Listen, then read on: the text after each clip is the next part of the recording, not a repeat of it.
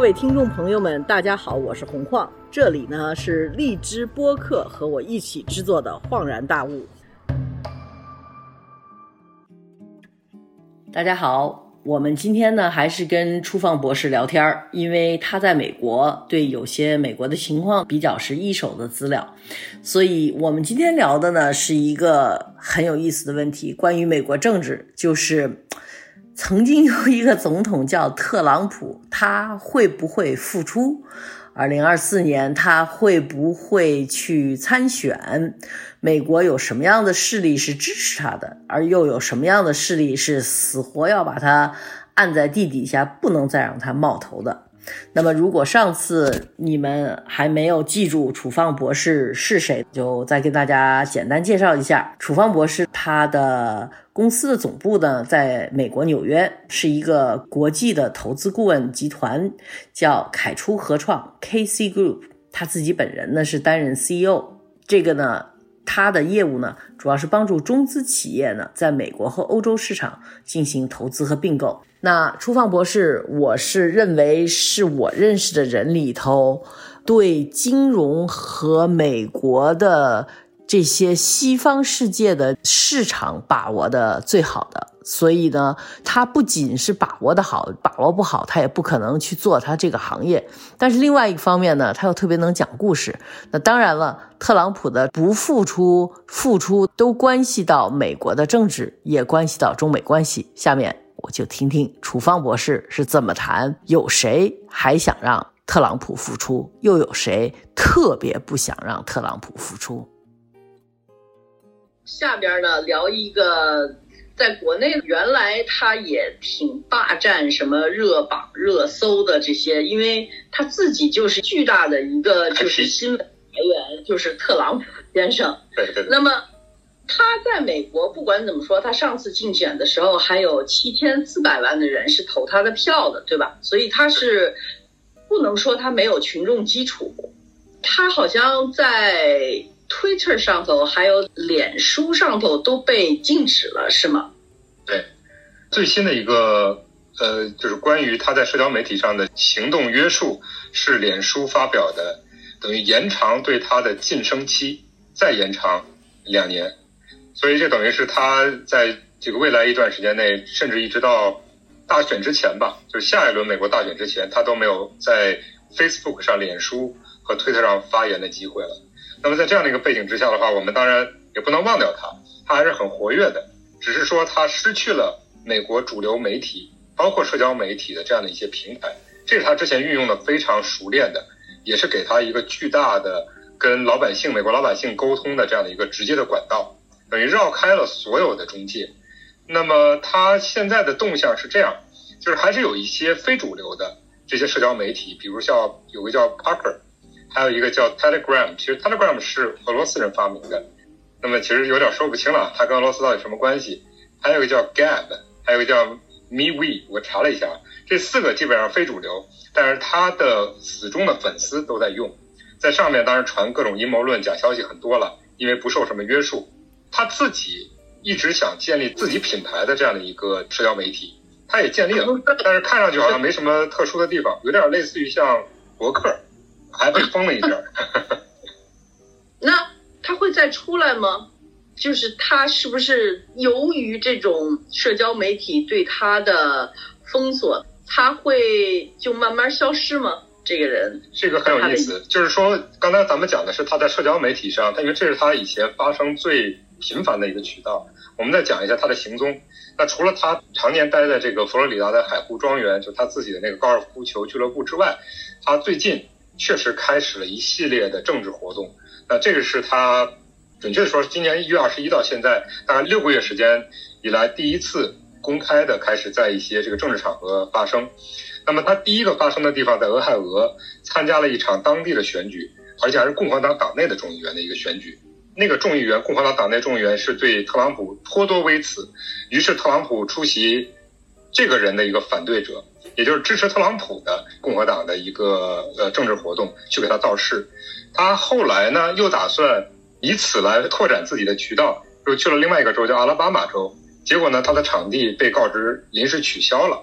那么可见，就是说，其实他在美国不仅仅是社交媒体上遇到了一些阻碍，他其实在参加包括组织一些公众活动方面，他也遇到了很大的这个困难。但是不管怎么讲，回到刚才您说的，他还有七千多万支持的粉丝，这个对他来说的话，是无疑是巨大无比的一个财富。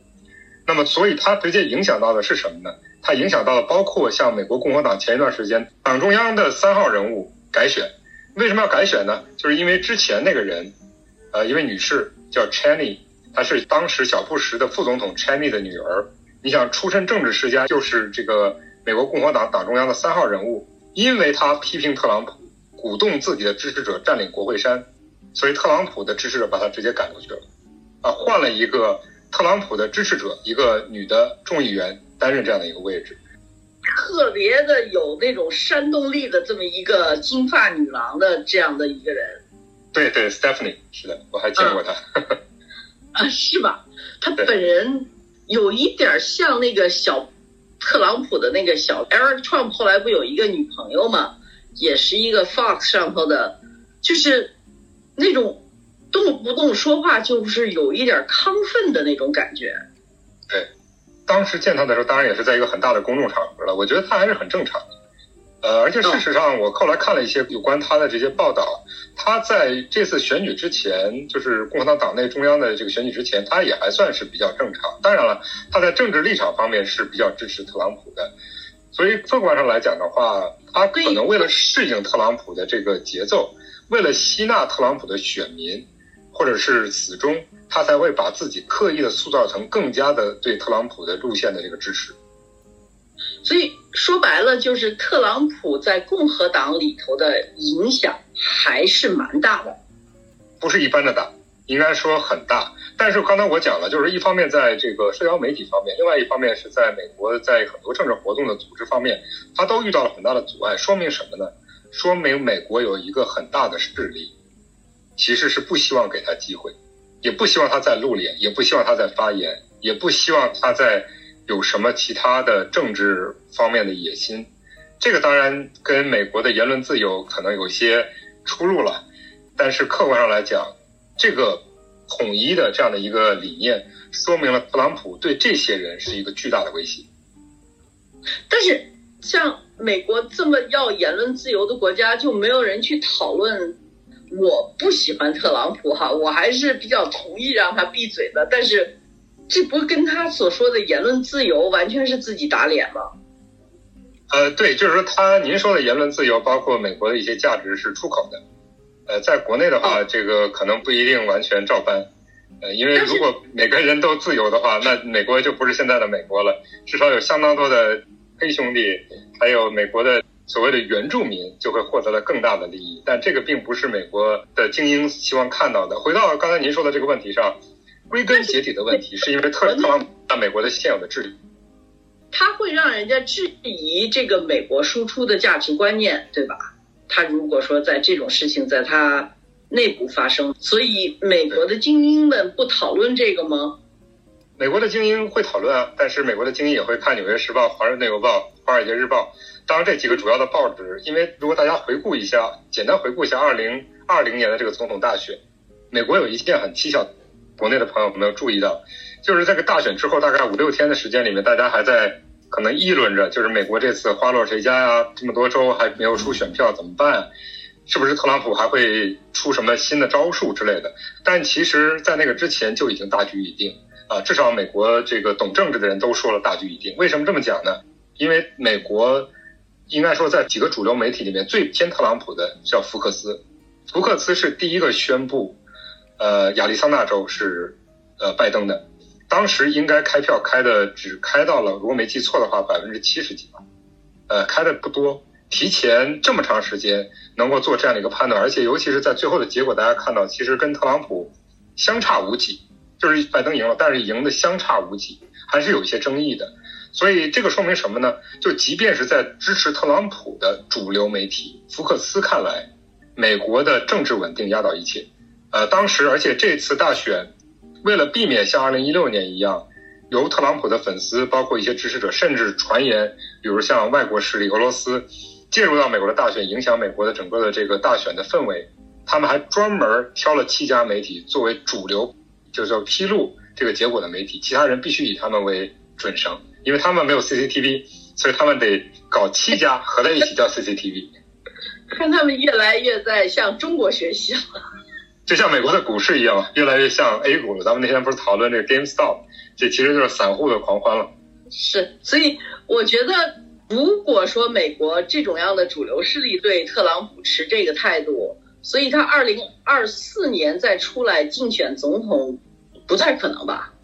对，不会给他任何的机会。其实我还有想多说一个更深层次的原因，咱们结合上一次咱们谈的这个通胀。为什么会出现这样的一个主流的，或者是美国精英的一个呃统一观点的？其实他们是在担心一个问题。那这个问题就是，美国其实已经在二零一六年，甚至在更早之前，应该从零八年以后，就已经意识到自己的生产力、生产效率、生产效益都出现了严重的危机。而且再加上美国不断的从零八年以后，刚才说了，已经印了五万多亿美金，而且一定会影响到美元的地位，早晚会意识到美国会出现这个通胀。那么他们以史为鉴，他们所关注的历史是哪一段呢？其实是德国的魏玛共和国，当时是在一九一九年到一九二三年之间，当时德国马克就类似的情况，跟美国非常的相近，当时的德国马克贬值了十的十二次方。贬值了十亿倍，就是这个绝对是恶性通胀。最后，其实再加上，当然德国被割地赔款，因为一战输了，呃，种种原因，最后造成了德国国内的中产阶级，就雅利安人的这个中产阶级，他们在社会地位方面和经济地位方面都受到严重的挫折，严重的打击。他们其实成为了后来纳粹主义上台的主要的推手。而事实上，二零一六年，美国之所以有特朗普这样的人，完全非主流的人出来选举并获胜，而且采取的完全是非主流的一些政策，还获得了这么多人的支持，很大程度上也是因为民粹所导致的。而这个民粹跟当时魏玛共和国时期的民粹是非常接近的。这个其实是美国的精英是希望能够把它能够控制在他们能控制的范围之内的最根本的初衷，就是美国的民粹。而这您说的七千多万特朗普的粉丝，有相当多的跟当时在魏玛共和国失势的这些人，中产阶级，他们背景是非常接近的，很多是产业工人，很多是美国的小商业者，他们其实客观上来说的话，不光是在零八年之后，他们的命运发生了严重的挫折，他们的孩子无论如何都不会像他们或者像他们的祖辈一样生活的那么好，他们的社会地位。他们的经济地位都出现了严重的下滑，而事实上，这次的疫情其实是一个资产的通胀，而不完全是这个消费的通胀。换言之的话，这个对美国普通老百姓的打击，虽然说花了一些钱，但是对他们的打击还是巨大的。所以，因为疫情的原因，还会放大这些人对美国社会的不满。也就是说，接下来为什么特朗普还享受这么多人的支持？为什么美国的精英还是要封杀他？其实很大程度上就是怕这些人。再把特朗普或者类似于特朗普的人推出来，让美国整个的社会出现极大的不稳定因素，这是他们其实从历史上希望找到的一个借鉴的呃一课能够规避的。那为什么美国到最后国会不能够通过那个法案去调查那个国会山的问题呢？你要说颠覆罪，这已经是就作死的，连警察都被他们打死了。就好比这个特朗普第二次又被弹劾，也是历史上第一个被两次弹劾的总统，但是他的第二次弹劾案也没有过。虽然民主党已经拿下了参众两院的多数席位，当然这个领先是非常微弱的了，但是即便如此，而且有好像多达七位参议员，共和党的参议员倒戈，也没有实现绝对优势，就三分之二以上的多数去打击特朗普。我认为根本性的原因还是在美国的参众两院里面，共和党。他们非常垂涎于特朗普的这些选民支持者，他们不希望做的太绝，还希望给自己留条生路，因为马上中期选举就来了嘛。对，咱们现在就说这个中期选举，因为一说到中期选举，我觉得大部分人得普及一下美国的什么叫中期选举呢？它不是再选一次总统，它是什么呢？是，呃，它其实更多的指代的是议会的选举。就是美国的议会，它是这样的，就是说，呃，美国的众议院尤其是众议院四百三十五个席位，他们本来就是两年制的，所以他们就是要两年选一次，所以刚好就是在一个总统中间这个时间刚好是两年，就是叫中期选举，主要是针对众议院，当然参议院也会有多达三分之一的席位拿出来选。那么这个就是中期选举，就是明年的中期选举，它所代表的根本的意涵，就是四百三十五个全部的众议院的席位加三分之一三十四个参议院的席位要出来改选。为什么明年这个选举特别的有意义呢？就是因为它刚好是在今年二零二零年美国进行人口普查之后的第一次大的选举。那么人口普查对中期选举有什么影响呢？就是因为美国有十年没做大型的人口普查了，这十年美国各州的人口的分布已经发生了很大的变化。比如说，呃，像我现在所在的加州，包括我之前在的纽约州，呃，他们都出现了人口外流。人口外流的根本原因当然是因为这个州的这个税负比较重，呃，尤其是房地产税，包括消费税都比较重，这个收入税。那么在这样的一个背景之下，很多人就搬到了一些相对比较便宜的地方，而便宜的地方多数都是共和党的地方，所以相对来说，谁是获益者呢？就是佛罗里达，那么德克萨斯，这都是共和党的大本营。所以，因为在今年的人口普查之后，美国的选区因为人口的变化而发生变化，比如说像纽约州、加州都少了两个众议院席位，而这个德克萨斯和佛罗里达都增加了一个。那么这个其实对。未来的众议院的这个席次，它的分布将会产生直接的影响。这个如果说共和党把众议院再收回去，那是不是拜登这个政府也就变成了像奥巴马政府那样，就是其实办不了什么事儿？呃，跛脚。对，如果大家觉得现在这个拜登不像一个老先生，七十多岁的老先生，这么精力旺盛。这个全世界到处飞，而且一下子又想管这个，呃，什么对华的问题，又又要管这个对俄的问题，还要管一下盟友的关系，还没事还要在中东去按一下无人机空袭的这样的按钮。你会觉得他怎么精力这么旺盛？因为他确实希望能够在第一年能多做点事儿，当然是从美国的利益出发，给全世界带来什么灾难他不管。那么从这个角度出发的话，那他确实。已经把他能做的事儿都已经算做了，至于效果怎么样，咱咱们另当别论。就是怕明年如果中期选举民主党失利，或者说在参众两院失去多数席位的话，而且这个概率非常的高，那么在那样背背景之下，他再想通过任何一个法案都会变得非常困难，于是乎就会进入到一个跛脚的状态。那么在之后的两年，就会很难推任何一个他想推的这样的一些项目。所以他要着急的在这两年里头把他想干的事儿全都给干完了。对，尤其是现在他希望国会把他这个基础设施的钱通过一万亿也好，一点二万亿也好，里面又加了很多的私货，就是给这些相对边缘的少数族裔，呃，包括一些底层的人能够直接发钱。那么在这样的或者叫做家庭支持计划，那在这样的一个背景之下，可以在明年的大选的时候，明年的中期选举的时候吸纳更多的选票。但是这个我就奇怪一个事情，你想，拜登这样就是大撒币的给美国穷人发钱，但是支持特朗普的大部分民粹也是美国穷人，他的这种发钱能改变这个吗？呃，不是一类穷人，这个应该说支持拜登的吧，是社会最底层的，呃，一个阶层，以及少数族裔里面的一些比较底层的这样的一些人民。啊，包括他的一些呃所谓的移民政策，其实都是跟吸纳选票息息相关的。那么支持特朗普的，其实刚才我提到了，更多的是在过去十年时间里面，其实十二年、十三年的时间里面，零八年金融危机之后，在美国的社会中逐渐失去地位的一些中产阶级。那么他们可能是在美国叫 lower middle class，就是比较偏下的中产阶级，还不是社会的最底层。所以这个支持者不太一样。另外，他们以白人为主，呃，或者在美国说红脖子为主。对，我曾经推荐过一本书，叫《乡下人的悲歌》，就是《Hillbilly Eulogy》。这本书讲的就是这批人，对吧？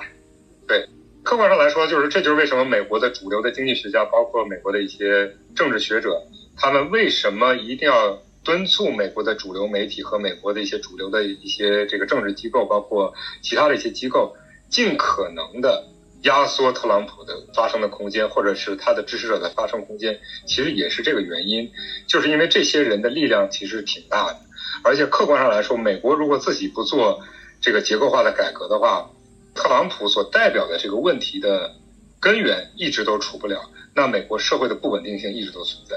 所以您说的这个，就是刚才您说的这本书，基本上就描述了美国相当多的人在美国的所谓的铁锈地带，还有美国的南方。他们是如何从中产阶级引以为豪的美国梦的代表者，逐步沦为了，呃，应该说也不是底层，但是就是心里面很愤愤的一些，对，就这样的一批人。我我多说一句啊，就是其实，在二零一九说的，您说到撒钱啊，这撒钱还有个背景。二零一九年的时候，美国当时做了一个调查，我忘了是哪个机构，非常权威的一家机构，他做了一个调查，美国百分之四十的成年人。十八岁以上的，或者是二十一岁以上，因为美国美国成年可能是二十一岁，二十一岁以上的成年人，百分之四十以上的成年人是拿不出四百美金现金的。这稍微有点恐怖吧？对我，我再举个例子，就是我亲身经历的一个例子，在我刚刚到美国的时候，当时正好是 Katrina 的这个飓风，呃，袭击美国南部路易斯安那州，大概两年之后，美国在重建。那么在这个过程里面，我当时看到了很多，因为我们当时做了一个项目，在博士期间做了一个项目，看到了很多当时的一些影片。其中一个让我印象最深的就是，其实不是那么多人他不想离开新奥尔良，呃，就是被淹的那个地方，他其实想离开。当时大巴也都派到那边去接人了，一个人五十块钱就能开到德州，但是绝大部分当地的这些，尤其是黑人底层的人，五十美金拿不出来。所以，美国的这个社会问题还是挺严重的。但是，基本上支持特朗普的这些白人是很反对移民的，而且对少数民族，他们是把自己的不幸，呃，转移给这些有色人种。在这个过程当中，是不是华人？也被成为了他们攻击的一个主要对象。这个又要回到咱们讲的上一期里面的通胀。那么，美国如果出现持续通胀，包括甚至出现恶性通胀的话，这个美国在历史上出现过好几次。比如说像六零年代那时候，呃，后期的时候，一直到八二八三年，这个恶性通胀如果出现的话，当然它没有魏玛共和国那么严重，但是也很严重。那么在这样的一个背景之下的话，容易产生民粹。那这个民粹的话，其中的一个标志就是找替罪羊。